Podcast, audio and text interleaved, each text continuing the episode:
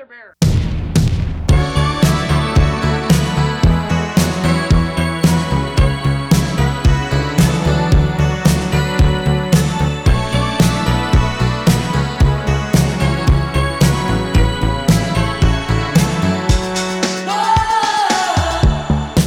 Hello，大家好，这里是啤酒事务局，我是天，我是齐，in 深圳，你是齐 我是深圳的齐，不是吗？大家都没有听出来吗？我真的是齐，啊，大家肯定听得出来啊。我是虎齐 Huki，哎，欢迎霍 K 老师，耶，回归深圳，欢迎天成领导莅临深圳。哎别闹别闹。对呀、太开心了。对，然后今天是特别开心，请霍 K 老师重新出山，对吧？已经好久没有录节目了。对，真的很久。然后我昨天跟李叔说我要来你的节目，他就说主节目都不录，然后别的地方一直亮相。他应该特别羡慕我，因为你们录节目应该很少喝酒录节目。不会啊，他跟我啊录节目都是喝酒的、啊，OK，好。每次都是，当然都是我准备。对，然后今天的话，之所以请到 booky 老师的话呢，一个就是说我们特别想念 booky 老师，啊，第二呢就是今天我们的嘉宾厉害了，他们是来自深圳的半吨精酿的两位主理人。掌声鼓励鼓励。哎，Hello Hello Hello，大家好，我是半吨助理员小马。Hello，大家好，我是半吨酿酒师石头。为什么我来录音呢？是因为天成跟我说他们是深圳颜值最高的 主理人。对，讲真，虽然我是直男嘛，但是我觉得小马哥是我遇见过的，然后目前还在活跃的国内精酿酒厂最帅的主理人。你确定你讲这样子没有问题吗？哎，没关系，我们已经不止一次得罪人了。对，所以我就赶紧把日坛公园颜值担当美女主播老师请过来只。有我一个人，只有我一个女的啊。哎、不对不对，现在还有柯子老师，你这样得罪人哦，你啊完蛋了。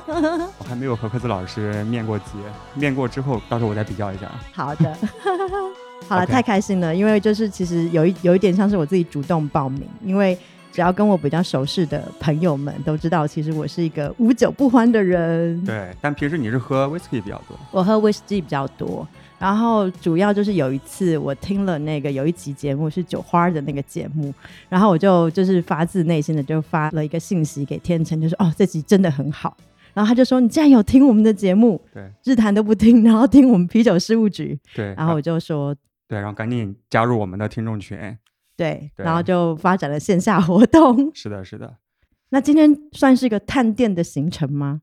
我们叫做啤酒旅行社。哦，啤酒好，一看还听的不够多。对，啤酒旅行社。那今天就是来做一个啤酒旅行社深圳的半吨的介绍。哎，对，因为深圳的酒厂，我们之前啊、录过 ET 嘛，其实上次也是行程比较匆忙。然后另外一家大家可能耳熟能详的一个酒厂就是深圳的半吨，所以今天我们也想帮大家来熟悉一下这半吨酒厂的故事。对，因为我对半吨的了解就是上次那个八乘八的蓝色理想，我觉得很有创意。嗯、对，一款变了色的 IPA。对，那个是怎么酿的来着？那段时间其实很流行国外的一些像 Even Twins 他们做一些呃变色的果泥酸嘛，然后当时我们就想过，我们也可以做一个啤酒的变色。当时我们就测试了很多染料，然后无论是蝶豆花、黑枸杞啊，最后我们就选用了藻蓝蛋白，然后它是可以给我们提供一个特别稳定的一个蓝色。然后今天我们带来的另一款酒叫秋别，也用了一种染料，等一下可以给大家喝的时候再做介绍。OK，所以那个蓝色是一个海藻是吧？对对对对，藻蓝蛋白。OK，是在什么时候创立的半吨？其实，在一四年的时候，我就开始去从事精酿啤酒行业了。当时开的是一个，我们先叫这叫瓶子店，然后也在深圳这边，在香蜜湖。后来才经历了第二个品牌，叫做在蛇口那边叫九四，是专门做生啤的。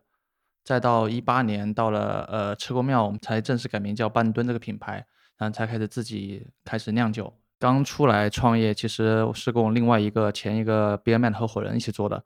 当时我们都没有做过生意，所以对这一块都非常的谨慎。当时可能找一些一万多块钱的铺租的店，我们都会很害怕，说这个东西会不会做不成功，会不会开不两天就倒了，会不会承受不了这个房租。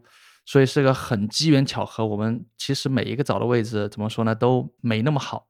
就像我们香蜜湖那个店是在一个非常非常非常深的一个角落，一个停车场里面。然后刚好旁边有个篮球场，我是经常在那边打球。篮球场旁边就有一个很大的一块草地，里面感觉是放了房车一些什么东西。嗯我当时就打完球看这个地方，我说这个地方也太棒了吧，就草地，然后房车，然后一一望无际，什么的高层建筑都没有，就觉得这个地方特别舒服。我就跟我那个合伙人当初说，我说要不然我们问一下这里吧。然后他说应该不可能，这么好的地方应该都被租完了吧。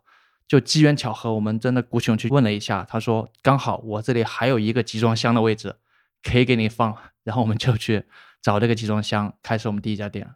就租了一个小块的集装箱。，对，就我们是租那小块地，然后我们找了一个集装箱的一个改造商，然后去改造了一下，就做了一个有一个楼顶啊，还有楼下的一个集装箱。那个时候应该还是在兼职做这个店是吧？呃，对，那个时候我当初做第一个店的时候，我决定做这个店的时候，创业的时候，我就跟我合伙人说，我说我要辞职出来做这件事情，因为当时在接触了精酿啤酒，然后也看了一些书之后，我发现这件事情它不是一个能去找一个店员请过来，然后就让他能去很好把酒介绍一款对的酒，介绍给一些客人，让大家了解的东西，因为你特别学习了了解这个东西之后，发现这是一门很深的一门学问。就是光只是在酒这方面，就是品酒这方面，所以我当时就决定自己辞职出来做这个事。我开第一个店的时候也是个机缘巧合，那段时间加班加的特别厉害，就是我觉得就是符合现在所谓的深圳人的一个概念吧。九九九九六嘛。对，那时 候想一想，我一四年的时候开始还不止九九六，我们最早下班是零零七，晚上十点钟。我记得当时印象最深刻，我们正常下班时间都是看到一些农批市场已经开始上班了，那就是凌晨三四点。哇塞！，对，然后就是这么一个状态。不给老师，你之前在深圳工作过吗？当然啦，啊我应该是零八零九年就在深圳了。你最晚一次下班什么时候？最晚下班吗？就是没有睡觉啊。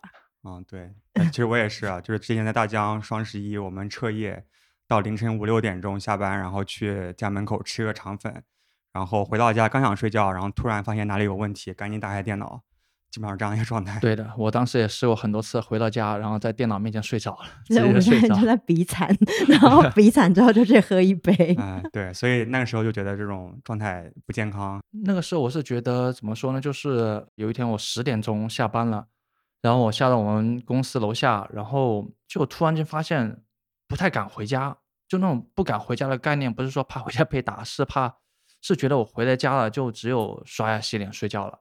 以为回到家可能就十一点多，然后刷个牙洗个脸就睡觉了。然后我觉得这样子，第二天我一醒来又会同样的一一天又同样的过了一遍，所以当时我就非常非常想找一个地方，说能自己待一待，就是也不需要跟别人讲话，也不需要干什么，就我一个安安静静可以待着的地方。然后和自己对话。对，就是就哪怕就是发发呆，嗯，就是发发呆而已，喝杯酒发发呆，就这么简单就 OK 了。然后当时就想了想，深圳十点多咖啡店都基本关了。然后一四年的时候，其实清吧或者说这种小众小酒吧这种概念，其实在深圳还没有那么流行，大家都是那种酒吧街、啤啤酒，呃，玩玩骰子这样子。所以当时就好像没有一个这么一个地方，对啊，所以才有了这个念头。嗯，，对，深圳当时真的是比较是呃深夜荒漠，不然我早就破产了，都拿去喝酒了。还好那个时候没有太多酒吧。我好奇问一下，小马，你是本地人吗？还是你是？呃，我不算本地人，但应该就是大家称，就是现在大家聊的就是生二代吧，因为我老家是湖北人，然后湖北对，只是在很小的时候来的深圳。石头是什么时候来深圳？一七年年底毕业不久之后就来深圳，你是从哪里过来的？我武汉哦武汉人，哦，你也是武汉的，对对这是湖北。个口音就很明显了。对，就是我是属于那种从小到大，然后家就在学校附近那种，从幼儿园一直到大学一直在家旁边，然后毕业之后我就想出来逛一逛。对你当时是做什么工作？啊其实也是和精酿啤酒相关了，只不过做互联网的那种，卖东西吗？卖教那种加酿小白怎么酿酒，你的大学专业是跟酿酒有关系科学与工程。啊？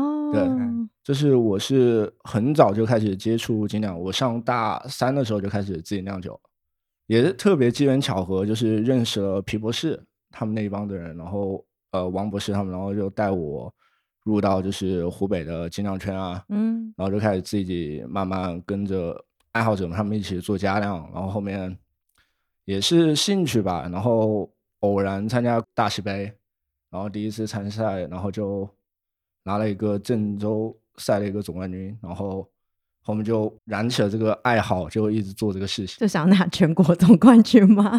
没有没有没有，就爱好了，因为刚开始接触那个时候，那你们俩是怎么认识的？他以前有个师师弟吧，呃，有个室友，对，然后在我那边第一个店那边刚来，他也是刚从回国的时候，然后就到我第一个店那边当店长。然后他突然有一天跟我说说，哎，我有个朋友要来要来深圳了，我要去接他。我说行啊。然后我然后后来聊着聊着，因为在开第二个店之后，蛇口那店店之后，我们其实就有一直有想法想去自己去酿酒。然后但是因为自己不太会这个东西，后来听我那个店长说，哎，我那个朋友他有酿酒，我说那刚好，那我二楼有一块地方刚好空出来，就做了一个小的一个啤酒像实验室的地方，那我就一起过来玩嘛。对，就通过这个契机认识的。要不我们在喝完这个之前，我们先给大家介绍一下，先碰个杯。我们刚刚一开始就先开了一瓶酒，对。这是一个莓果增味的古斯，是吧？嗯，对，就是里面有加蔓越莓、黑加仑，还有百香果。梅子色，然后跟那个紫苏的颜色加在一起，因为紫苏的颜色是嗯。粉红的紫色，然后加上梅子，那颜色很漂亮。这一款酒主要以蔓越莓为主调，然后配合一点黑加仑，因为黑加仑呢，它的色泽会更加深一些，加的太多，它的颜色会更暗一点。无论是外观上面，还有口感的饱满度上面，都会更加吸引女性顾客来喝吧。但实际上你们发现是男生点的多还是女生点的多，男生，对吧？我现在发现也是，至少我很喜欢这种酸酸的，可能不要太甜，然后酸酸的这种谷丝，加点莓果就特别好。反而是很多女生可能我不知道是不是因为想展示自己很很啊 man 吗很 man，很 就很有力量，点世涛啊，或者是 double IPA 啊对对，还挺多的。对，哎啊，但是我好奇你们店的那个去的男生跟女生的比例有多少？其实我们店还挺奇怪的，一般来说店都男生比较多，我们店差不多一半一半吧。颜值，哎哎，老板的颜值决定了一切。没有，主要主要女生都是爱吃东西的。刚刚聊了一下，就是你们怎么与啤酒结缘，所以是因为喝到哪一款酒？最开始喝的可能就是修道院比利时啤酒喝完之后就是后面了解到国外，就是好比说美国的一系列的酒厂，像美其乐啊、呃 Even Twins 啊，像飞狗啊、Flat Dog，现在可能市面上都很少见了。就是像这些酒酒厂厂牌，他们的一些对精酿的一些酿造精神，会觉得很吸引我。天马行空，你可以通过一款酒去表达你自己的态度。像我从小在武汉长大嘛，其实呃从小到大没有见过刚来深圳这种就是握手楼这种概念，没有过。什么叫什么是握手楼？城中村，城中村，啊，对，就是刚来的时候，其实公司本来我有租地方嘛，然后后来公司说提供住宿，然后我就退掉了，我就过来。一到之后就是农民楼里面，整个房间特别昏暗，说是两室一厅，其实就是一室一厅隔出来的。然后整个房间里面什么东西都没有，连一张凳子都没有。然后我到的第一天自己去买了一张床，那个时候就相当于工作内容，后来发现其实跟我想做的东西它是有点不太符合的。然后每天就是朝九晚九，每天下班之后，先是回到家拿上洗漱的用品去同事家洗澡，然后洗完再回来。晚上十一点钟，你十一点钟你开灯的那一刹那，你就是那种空虚、那种落寞感就扑面而来，你知道吗？然后从小到大就没有离开过武汉，自己一个人在异地嘛，工作啊、生活啊，包括各个方面的原因掺杂在一起，然后你就会很迷茫。然后当时就是浑浊这款酒，其实当时就很流行嘛。我们大家都知道，就是做任何事情，你只要坚持，你只要努力付出就有回报。但是那个时候给你的感觉就是，就跟浑浊一样，你拿起杯子，你对着灯光，你知道杯子的另一头就是光，但是你看不到，就是你就在这种很复杂的情绪里面，你你那个时候就是神经是绷紧的，你可能任何一点不愉悦，或者说任何一点其他的负面因素再累加一下，你可能就会陷入谷底。你就像一个密闭的空间之内，充满粉尘，只要有一点点火星，就会让你爆炸。嗯，这款酒因为投入了大量的酒花，然后进入你口腔的时候，它在你的口腔这个密闭的空间里面会进行一场酒花的一个爆炸。然后最后名字的话，来源就是陈粒的那首歌《易燃易爆炸》，因为整首歌就是一种很癫狂疯魔的状态，没有人可以理解你，嗯只有你自己可以理解。所以当时就做了这款酒，然后用了这个名字来表达我当时的一个经历吧。刚才石头讲到，算是合租吗？不算合啊租，就是公公司住的宿舍，哎，我也住过。你也住过？对在深圳吗？对，刚开始来大疆工作的时候，说实话工资也没有很高，嗯，然后租房子其实是很大的一个开销嘛。。对，然后大疆就提供了这种所谓的福利的那个公寓，就会比较便宜，好像一千多块钱。然后啊，但是其实是可能是三室一厅，有三个人，每一个人有一个卧室。然后我是主卧还好，就不用去公共空间去洗澡。但是另外两个研发的大哥，他们每天啊、也是很晚，可能十一二点吧，就是普遍才下班，比我可能还晚一点。然后就会搭一个毛巾跑去浴室冲个澡，然后在他小房间睡一觉，然后第二天早上九点多准时上班。真的就是你们刚才说的，除了上班之后就没有任何生活。对，但是他们赚钱很多，所以他们很快把 钱赚够就回老家了。行，我觉得咱们要不顺着这个酒聊，好，顺着对，你说你酒聊再倒一个吧，再倒一个我好呀给你试一个，也是我这边比较喜欢的，也是一个酸啤吗？嗯，一个世涛，啊，这是它个是它吗？取名的话是叫药语庇护所。啊对，药语庇护所。酒这种东西，其实对于很多人来讲，它是个治愈人的药。就是你不高兴了，它你喝完这杯酒之后，它会治愈你；你高兴了，也会治，也会让你更高兴。它是个治愈的药。那为什么叫庇护所呢？就像我开的，不管是 BMN，不管是九四，或者到现在半吨，就像我最初的一个初心一直没有改过，它就是一个让人可以待的一个地方。然后半吨就像我说的，它更多像一个大家的一个庇护所，可以在你呃想安静的时候，想一个人的时候，或者想你跟朋友待在一起的时候，有一个这么一个地方肯定给你待着。所以我们当时想，我跟他说，我想这款酒是一款帝国世涛，就叫药语庇护所，包括它这款酒里面帝国世涛它呈现的风味，闻到的巧克力香，然后呃波本桶的味道，然后一些焦糖的香气、咖啡的香气，它是非常复杂的一个味道。所以我说把它叫做药语庇护所。这个波本桶的味道是哪里来的？我们在酿造过程中，其实因为它的浓度会比较高，然后在洗糟收集完我们的药的麦汁之后，糟层里面还有很高的残糖，然后我们就把这个糖给洗出来，然后再加酵母进行单独发酵，完了之后再蒸馏出来。蒸馏出来之后，我们就相当于做了我们自己的 whisky，然后再泡自己买橡木片回来进行浸泡，一般泡一到两个月这样的。它是调和的一个酒。最后泡出来的这个 whisky，然后我们再把这个木片反到酒里面去。呃，哦，对，我它懂了。对，它其实实就是呃，像它有两种嘛，一种就是像橡木桶的 barrel age 那种，然后另外一种就像我们这样子去把它去橡木片，然后它也有它的风味，然后把橡木片这样放到酒里面去，再去把啤酒里面再去把它的木桶跟 whisky 的风味再泡出来。OK，所以它其实还是一个发酵酒，只对对对是那个加橡木对橡木片，橡木片对去对对对浸泡，对对对对，OK，就是这个时间周期会比较长一点。比较重口味。对，它比较是一个比较厚重酒，比较复杂酒，所以来表达我 这么这么几年在做这个事情的一些就有先苦后甘的感觉啊。对对对对对对，这就是什么？对，就是这个意思，就是不断你中间的味道的复杂，但是我们坚信到后面它一定是一个苦尽甘来的一个过程。你要不要先来听一首歌？我觉得他们很有意思，就是那个每一个酒的名字都跟自身的经验都很相关。要不要来先听一下他们这首《易燃易爆炸》？啊，行，那我们就勉为其难的勉为其难放一下下，本来天成不想放，被我 Q 了。这个。OK，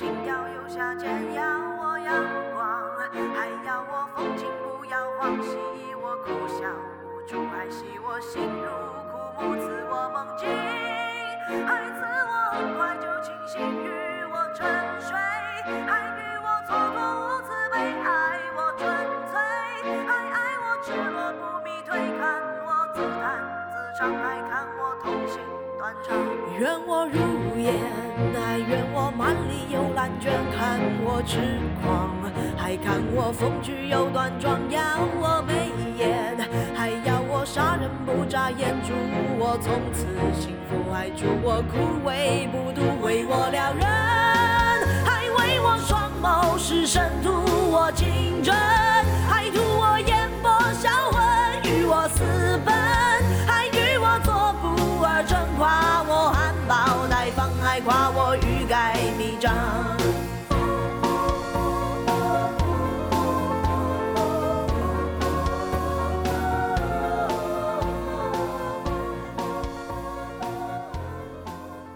不管是你来去工作，或者说你去读书，去一个城市，真的都会有这种情绪波动在这里的。然后包括也有这么一段时间会听到这种歌，你觉得会特别能释放出自己情绪的。就像我说我，因为我当初在新加坡待了几年，那几年真的是一个人，感觉是一个人这里待了几年。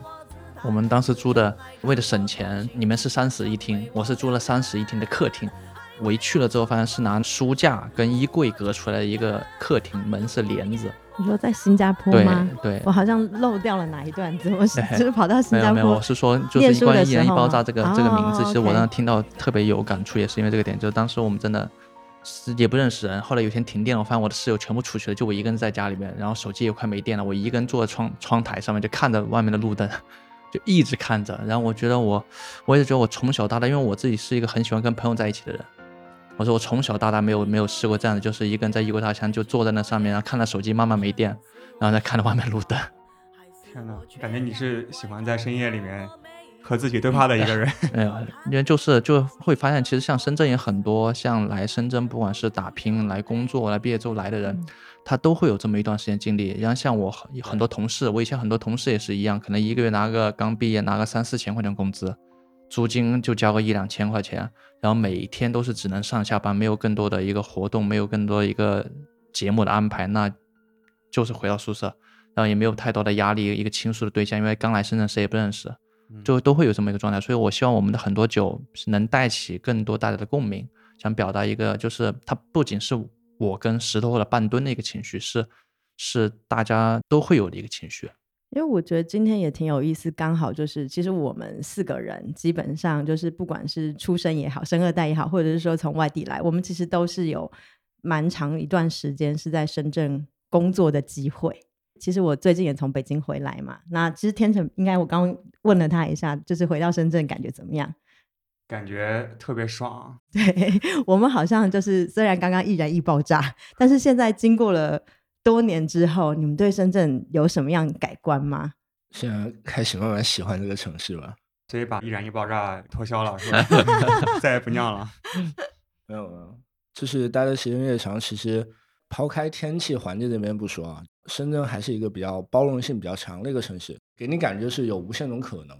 衍生到就是酿酒的话，其实你说什么才算深圳本土？你是简简单单的把当地的原材料融入进来，它就是当地的酒厂嘛，当地的品牌嘛？还是说是你表达了当地的一种生活状态，或者说整个城市精神，或者说一种人们的生活理念，它才是最当地特色的。就是最开始我们也想的就是说融入更多深圳本土的原材料进行酿造啊，或者说广东这边的，但是后来发现，深圳就是一个富有新鲜血液的一个城市，它每天都会在变，然后每天有无数种可能，然后最后我反而改变了我酿酒的一个想法，就是我们会玩的比较创新，就是玩的东西会比较新，或者说玩的想法会比较多，嗯，这样子来做一款本土的吧。这就好比说，等一下你们要喝到秋别这一款酒，是我还比较喜欢。这款酒是最开始我们当时做了各种，就是好比说把蝶豆花、黑枸杞啊，还有螺旋藻啊这些东西放在不同的 pH 值下面，不同的啤酒、不同的浓度进行投放，然后浸泡，看它萃取的颜色效果。我当时偶然发现，就是我当时有很多样品，我就摆在冷库嘛。后来过了几天之后，我再进去看，哎，黑枸杞原来泡的那个颜色不变了。嗯，因为最开始，首先黑枸杞它里面的变色物质是花青素嘛，花青素它在不同的 pH 值下面表达的颜色是不一样的。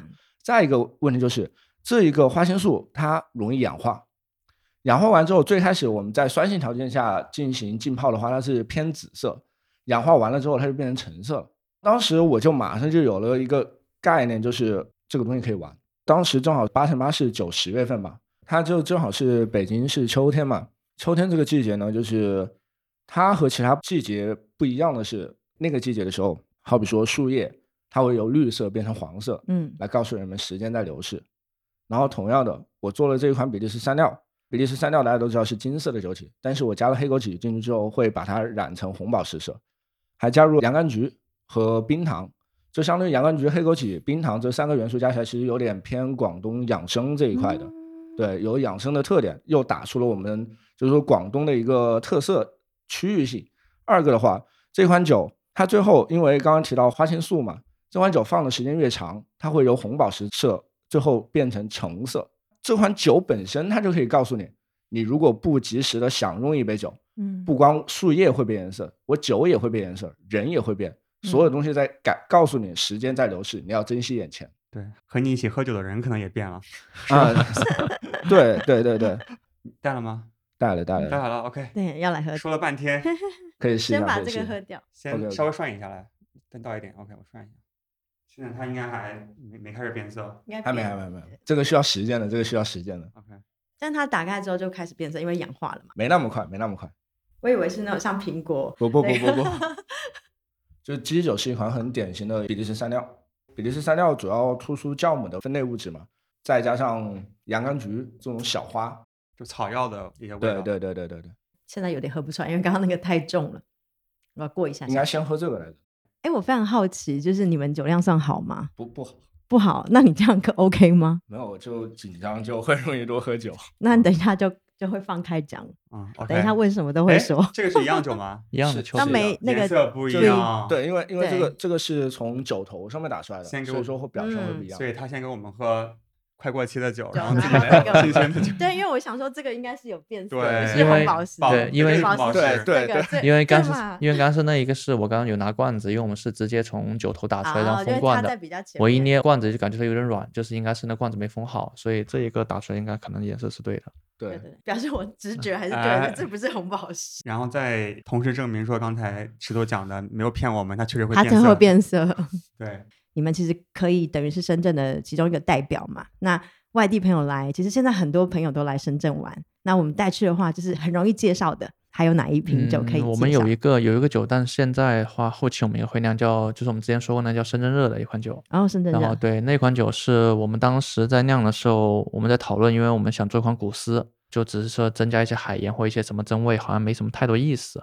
就大家都在做这样的东西，那我们也只是在重复在这个工作而已。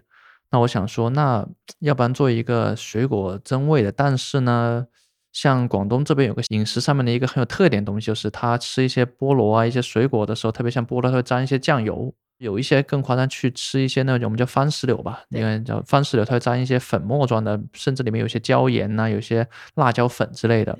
那我说，能不能我们也酿一个酒，一个酸，然后水果增味，然后我们去用一个菠萝的增味，带有菠萝的一些水果香气。那我们在里面会去放一些辣椒这个点，就像我们广东吃水果一样，先是有水果的酸味跟甜味出来，最后有一些辣的味道。对因为这个酒呢，对于夏天来讲，还有个这个并不是因为就是我们吃这样吃水果的方式，并不是没有原因的。嗯，因为嗯你的咸或者辣会把你的甜刺激的更大，那特别像夏天的时候，让你的口水分泌的更加对快，所以就更加解渴的一个状态。那我们就想说，做把这个酒做成有一开始水果的味道进来，酸甜，然后后来喉咙有点回温，就一点回温的感觉。但是当然不是辛辣，因为辛辣有点受不了。就是，所以我们在酿的过程中是放了菠萝，然后在最后的过程中还加了辣椒，然后让你在喝的时候，前面是水果的味道，后面喉咙回温。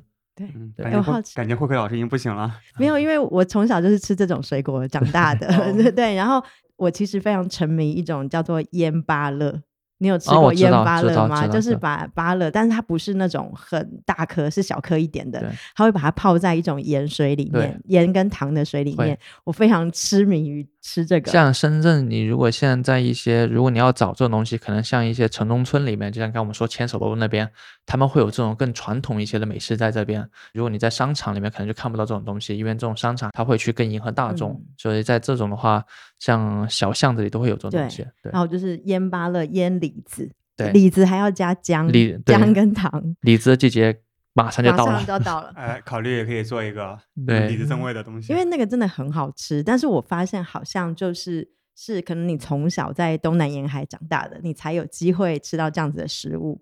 我觉得很有意思，你们做了我一定会去喝的。，对，因为 我们当时就是像我们偶尔有时候朋友圈看到有人发到拿那个菠萝去沾酱油，一些外地朋友都会惊为天人。我的天呐，你还有这样吃东西？你是我至今觉得还是黑暗料理，啊没有没有，真的很好吃。没办法 get。我今天晚上都弄给你吃。沾梅子粉，梅子粉也很好吃，对然后有姜跟糖的，真的很好吃。嗯，对。然后说到吃，其实之前半吨，然后我也去过嘛，我觉得你们吃的东西还是挺有特色的。关于酒这件事情跟餐这件事情，我觉得应该是呃叫餐酒，它一直是不分家的。我的酒跟餐的搭配，它会让你的互相有个有个提升的作用，让你的风味更提升一层。就像我们刚才喝的，打比方，刚才我们喝了一款酸的水果维他命，对吧？那我们可能建议你怎么样呢？就是会，比如说你喝吃一些比较腻的东西的时候，比较大的肉啊，吃太多肉的时候，甚至你吃一个甜品，巧克力布朗尼这种东西的时候，你觉得太过腻了，我建议你去喝一杯酸的去解腻。这是他们一个很好的一个作用，呃，就像我们去喝吃一个甜品，甚至我们刚刚喝了个药与庇护所，我就建议你可能甜品搭这个，嗯它是很好的一个互相提升味道的作用。所以这是我们当时从做的时候去想的话，就是说会让更多人去，第一是去学习这个知识，就不只是说哦，反正我我只是吃，我喝是喝，吃是吃，它是分开的，但它其实是一个相辅相成的一个东西。OK，我插一个问题啊，不给老师不准讲话。好，就是如果是配天妇罗的话，你们觉得什么啤酒比较好？一个是说你可以选一个酸的一款酒去跟它的油，因为它是油炸过的，它还是有一定的帮助你解腻的一个作用。第二个，如果你的天妇罗是海鲜的话，我建议你可以去选择一些小麦，也可以选择酸的去搭。然后因为小麦跟酸它是跟海鲜是搭的，是取决于你那个天妇罗你炸的是什么东西。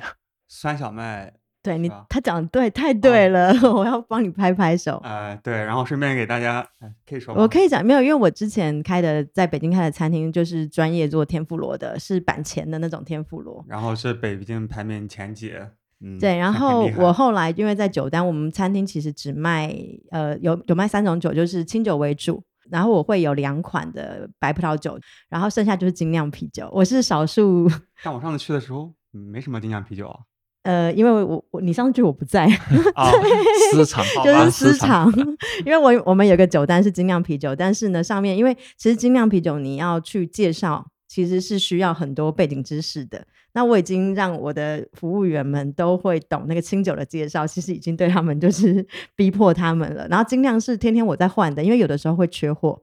然后我们自己有高大师，然后我选的是那个麒麟的 IPA，就是它有四个颜色的麒麟 IPA，因为它其实蛮搭那个日餐的。但是我后来发现，喝精酿的客人，他们根本就不 care 有没有搭餐，他们就是想要对，他们就是想要喝哪一个。喝就对了。对他们就是喝，就是哎，你有这个吗？你有这个，哎，怎么那么多？然后你就会发现说，哦，他明明吃了一个天妇罗 set，但是酒的钱比餐还要贵，因为他们喝了十二款，对，这很夸张。我觉得你们之前有一个拍黄瓜，还比较百搭吧？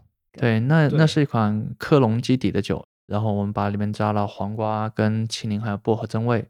然后我们像都会建议说，有些客人来了会第一杯我们推荐喝一个清爽点的酒，就会推荐这个。黄瓜，拍一个黄瓜。对，你接下来店是什么店目前有三个业态，但是都是以日餐为基底？就是日餐的餐酒吧跟一样高端的天妇罗。然后还有一个是这个还不确定，所以我这个就先保留一下，因为是跟朋友所以不是一家店啊。因为有朋友找我一起合作，还有一个商场找我一起合作，我还不确定。但是我精力有限，我只会同时间做一件事。OK，那接下来考虑多来搭一些啤酒。没有，就是如果说今天是餐酒吧的话，我一定会选精酿，这个不需要讨论。对，对我发现最近深圳有太多的可能小型的精酿酒吧，他们是什么东西都没得吃。然后以一个我曾经开过餐厅的人来讲，我觉得这有点点危险，因为营业额其实是会有一点影响的。那我不知道说，比如说从小马你的经验，从以前最早之前你们其实没有什么太多正餐嘛，然后开始到现在正餐的比例其实是蛮丰富的。你自己在这件事情上面有什么看法？大多数我们在看到深圳很多店，包括其他地方也有很多店，其他都大家都只是做酒没带餐，有一些的话就是我带一些小吃。它的局限性在哪呢？就是说，因为我们不管是做什么，它尽量，比如还是回归到餐饮行业，它还是餐饮行业里面有一个小的分支。如果从商业考虑来讲，就是说我交二十四小时的房租，那我一定是上课的时间拉的往前靠，就代表它会营业的时间就更长，你的有收入时间会更长，这是一个很常理的东西。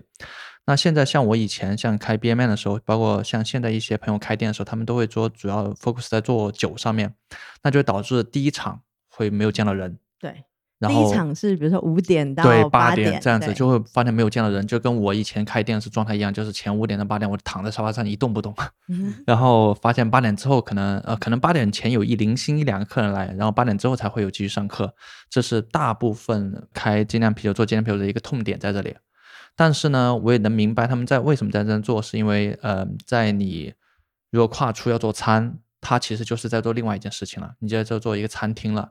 那你整个餐厅的成本的把控，跟一个你的人员成本把控，跟你的一个呃食材跟你的出品的一个把控，其实都是一个很严格的东西了。它就不是一个我只是卖酒，我把酒一打开，或者说我一开箱放冰箱里面去卖，那你就会牵扯到很多关于你的呃产品的嗯设计啊，然后你的价格的设计啊，你的人员成本的把控啊。很多做精酿啤酒的老板，他可能不是做餐饮行业出身，他可能像是各个行业，突然我是热爱精酿啤酒，我就做这个事情了。所以呃，很多人就不敢去碰这东西，一想说哇，我要请个人出一个菜单，可能要花个花个几万块钱成本下来，就大家哇，我不会想去碰这个事情。啊，出菜单要几万块对吗？不是，就是包括你，你去，你包括你去，我们有对声音，没有，你们去养，你们去养一个人，就比如说我嗯养一个厨师团队，嗯我请一个好的厨师去把这个事情做出来，你起码花下来的话，一个月如果看你店的大小，如果稍微正常一点，你几万块钱是跑不了的成本放里。这放到很多精酿啤酒老板面前，都说我的天呐，这个东西是我不要碰的，这个东西我宁愿自己抠一抠去做一做就好了。但是他没想到可以额外带来的对对，这是一个像有一个朋友他跟我讲的，就是你先，所以我也是这样的建议，就是说大家先想清楚自己的是想做什么东西，你的目标在哪里，该支出的成本，如果你的目标是那的话，其实是可以去做的，这是我的一个建议，但是不建议去突然之间就去碰这个东西，因为这个东西真的会比做酒要难很多很多，这是我自己一个亲身的经历，太难了。哎，但是比方说像之前那个九四到 Beerman 九四，然后到现在，你是怎么样跳出来说我要加餐的？嗯，其实我们从 B M Man 开始，就是我一个呃发小，也是我合伙人，他就在那里，在我们 B M Man 旁边，我给他一个小屋子，他开始在那里慢慢卖汉堡。哦，然后 对，因为我们当时就旁边自己搭了一个小屋子，然后再慢慢慢慢走到蛇口去的后，我们才去做了一个四个厨师的一个餐厅，然后当时也会去供一些餐，一些意面呐、然后汉堡啊之类的东西，还有四个小吃。厨师，对，四个厨师，然后我们要供接近三百平的店，是非常非哦常辛苦的一个事对情。然后再到了福田这边，然后发展到现在现在这样嗯子，你会发现餐这块确实是个很大的学问，跟超出精酿啤酒之外的又一个新的东西。这也是我跟很多去精酿啤酒老板去聊的一个东西，这是我以前很迷茫的一个事情。我曾经在 Boxing Cat。他们呃有来深圳来我们店去去做过活动，我当时也跟他们老板有在聊，我说当时我也很迷茫，在深吃口的时候，我说我到底是以餐为主还是以酒为主？我是推餐还是推酒？这是一个在我脑海里面困扰我很长很长一段时间问题。但是我说，我当时很厚着脸皮说，我说，哎，我觉得我们的模式跟你挺像的，然后我说想请教一下你，你你那边是怎么做的这个事情？他当时给我建议就是说，呃，你还是以餐为主，因为为什么呢？因为对于精酿啤酒这个行业来讲，它还是很新的行业。哎，我不懂这个东西的时候，你让我来喝，可能我会很抗拒。但是说我来吃饭，哎，发现这里有，哎，他自己在酿酒，我就来试一点。然后今天这个杯不对，然后东西还不错，然后我下次再吃饭，我再试另外一个。然后等他有一天试到一款，哎，他比较喜欢的时候，他就知道，哎，慢慢慢慢，其实他的大多数风格都接触过了。然后这种时候，其实你在慢慢潜移默化的把他带入了精酿啤酒这个门。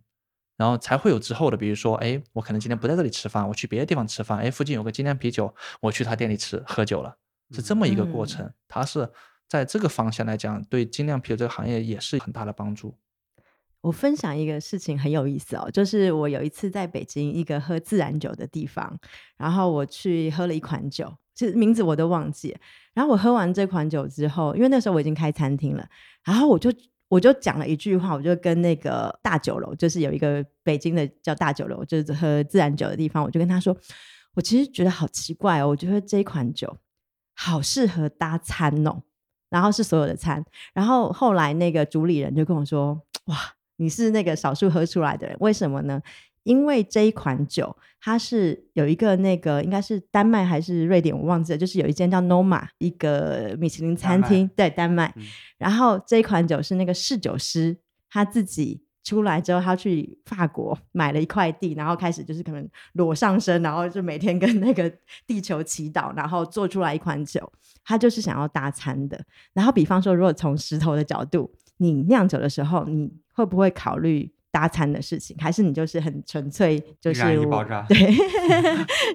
会被迫考虑这个然后。老婆的有人看到，因为像我们店还有另一款酒嘛，就是现在市面上其实大家都知道，像传统的风格，现在其实市面上很少见了，大家都在玩主流的东西。然后我们店会有一款英式的棕塞尔，然后这款英式棕塞尔主要就是涉及到我们店内做美式 barbecue 嘛，可以搭配在一起佐餐的一款酒，主要就是为了佐餐目的而酿的一款酒，其实。是绅士狂徒吗？对对对，绅士狂徒。然后绅士狂徒这款酒的名字来由也挺有意思，它是源于一部电影叫《老人和枪》，不知道大家有没有看过？没看过，快解释一下。它是通过一个真实的一个事件改编的。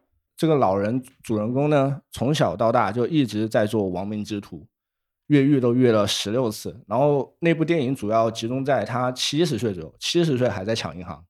然后他抢银行跟别人不一样的是，他永远都是西装革履。然后到了银行之后，他会拎一个袋子，指着柜员说：“请帮我把这个袋子装满。”特别特别的绅士，真的事情吗？真的。啊，真的真的，你可以搜一下那部电影很棒的一个电影。他一生都在做一个法外狂徒，但是他的外表在任何人看来都不会把他联想在一起啊，就衣冠禽兽。可以这么说。就我们现在来深圳之后呢，就拿着一把枪指着老板说：“快帮我，快把我的酒壶包装满。把把我的酒酒壶给装满。对对，就是就是，其实想说就是，呃，像英式这些传统的风格，虽然它已经你说它过时也好，说它 old school 也好，在这个基础之下，也不妨碍它这款酒本身的魅力，它有它独特的魅力所在，而不是说这个过时已经是老掉牙的东西就应该被人所遗忘，嗯不是的，就是它每一款酒都有自己的亮点，然后你找到这个亮点，把它放大，它又是一款很有意思、很独特的酒。因为难得遇到那个餐厅的主理人，然后我一定要来那个，我们来互相不是我们来互相取暖一下。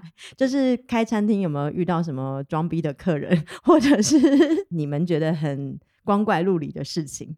怎么说呢？就是我跟我朋友他们开玩笑，我说我这边开个店，就还有个叫做人类行为观察所，就是观察跟大家不一样的人。就比方说有什么特殊的事情？嗯，因为放进嘴巴的东西，每一个人的评价都是不一样的。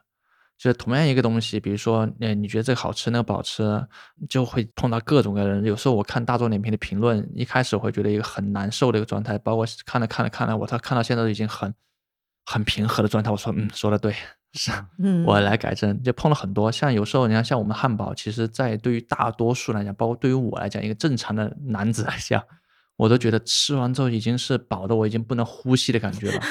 但你会碰到有一些就会说，哎，你的汉堡还没有我拳头大，你为什么卖这么贵呢？那我为什么我不买个麦当劳吃就算了呢？然后包括有一些他会怎么说，他就觉得，哎，我要在里面抽烟呐、包括在里面去骰盅，对，玩骰。他说：“哎，你是个酒吧老板，你这是酒吧为什么没有没有骰盅没有骰子？你怎么开酒吧的？”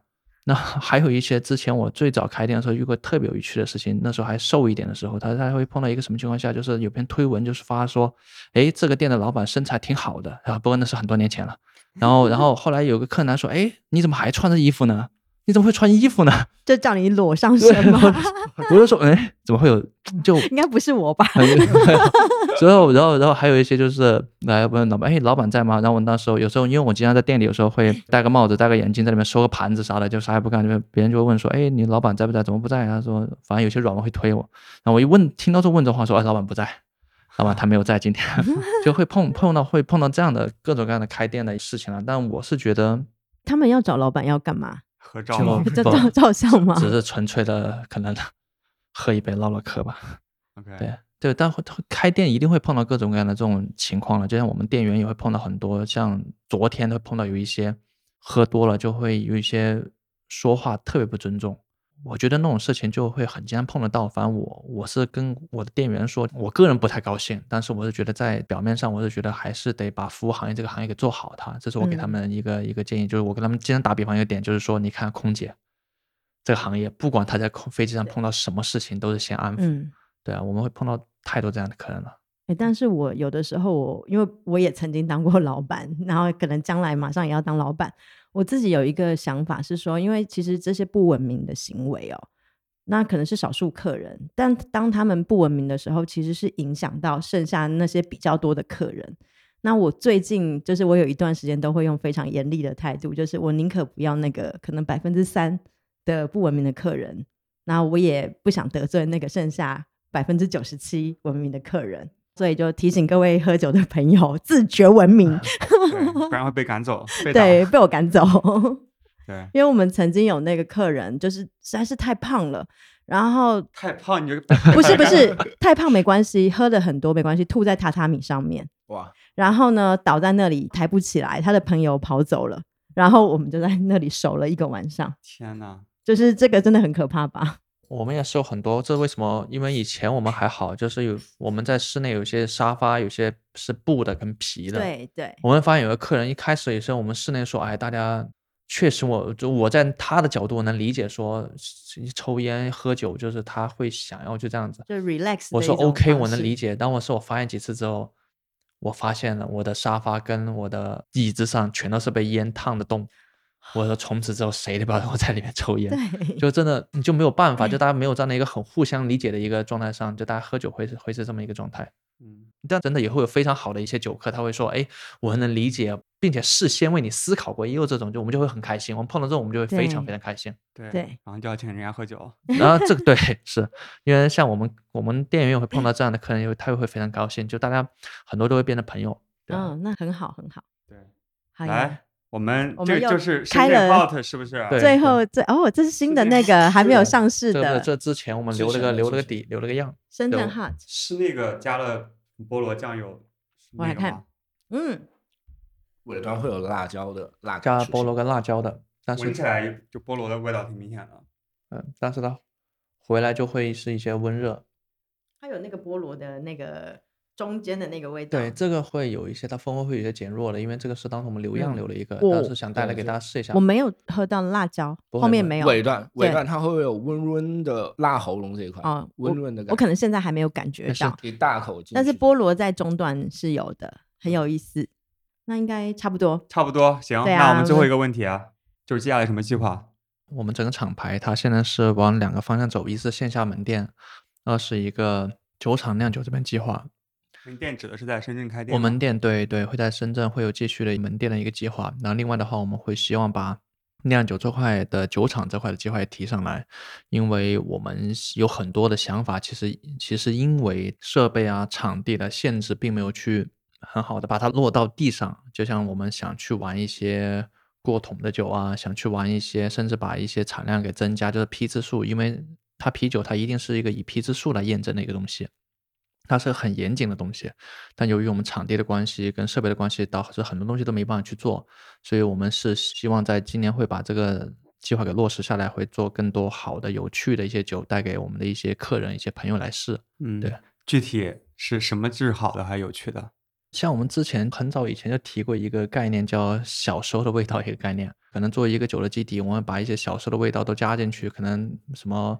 大白兔奶糖啊，像一些小时候吃的一些东西的味道会加进去，玩更多这种东西。那姐姐提醒你一下，就因为你的小时候可能是我的 成年，所以你要考虑到不同的世代，比如你知道，就是还有个备注，对备注六零后的小时候味道，对对啊，然后可以有啊这个，对，因为我会觉得很有意思哎，因为我最近时不时常常在不同的精酿店出没，可能偏南山这点，因为在我家范围，然后我发现其实去喝精酿的真的有两两级的人，就是说。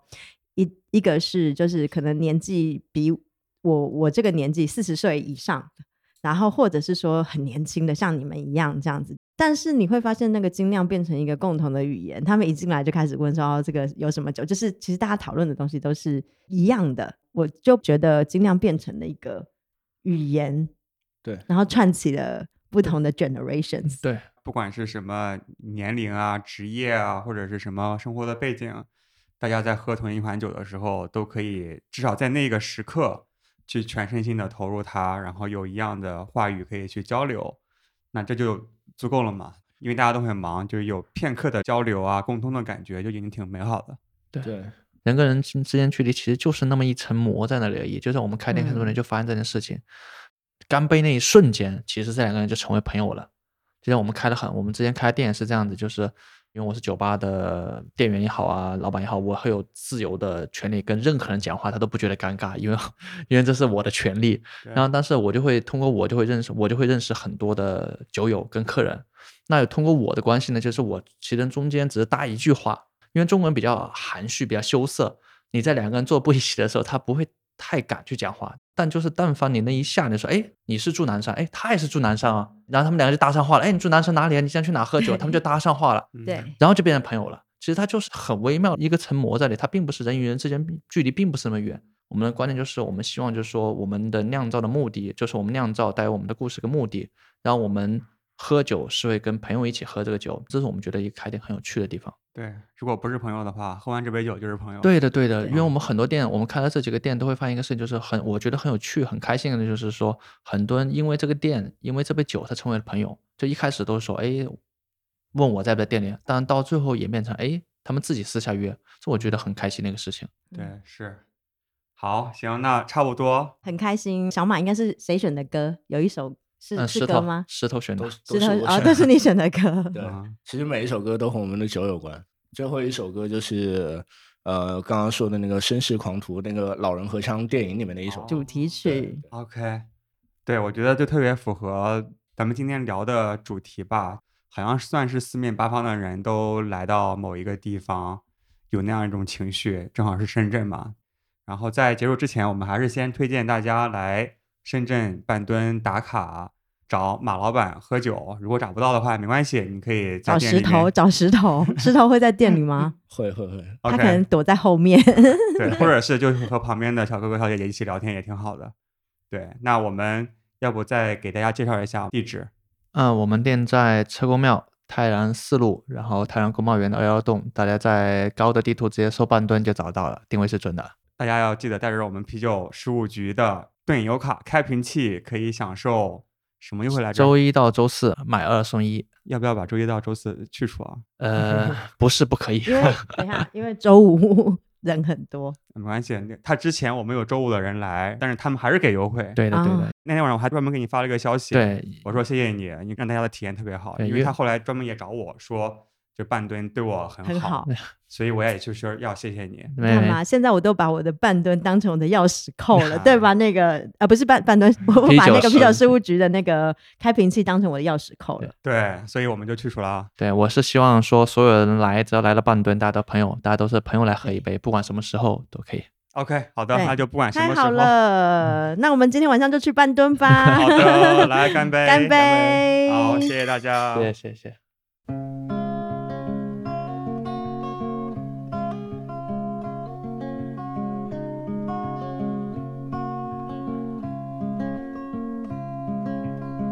Catch a boat to England, baby, maybe to Spain. Wherever I have gone, wherever I've been and gone, wherever I have gone, the blues are all the same.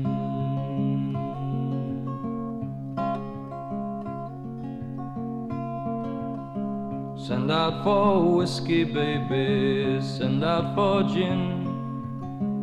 Me and room service, honey. Me and room service, babe. Me and room service, well, we're living a life of sin.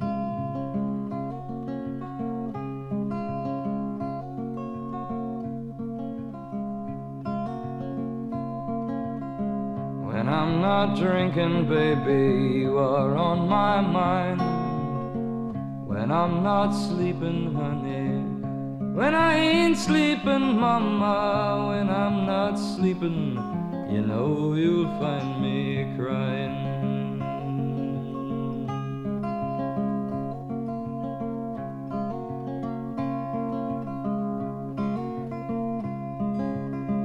Try another city, baby, another town. Wherever I have gone, wherever Been and gone, wherever I have gone, the blues come following down.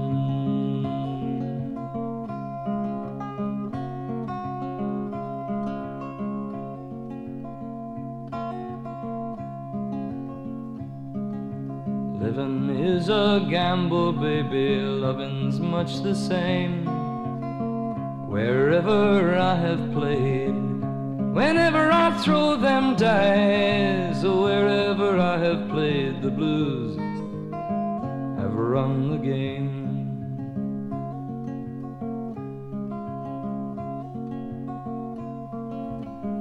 Maybe tomorrow, honey, someplace down the line. I'll wake up older, so much older, mama. I'll wake up older, I'll just stop all my trying.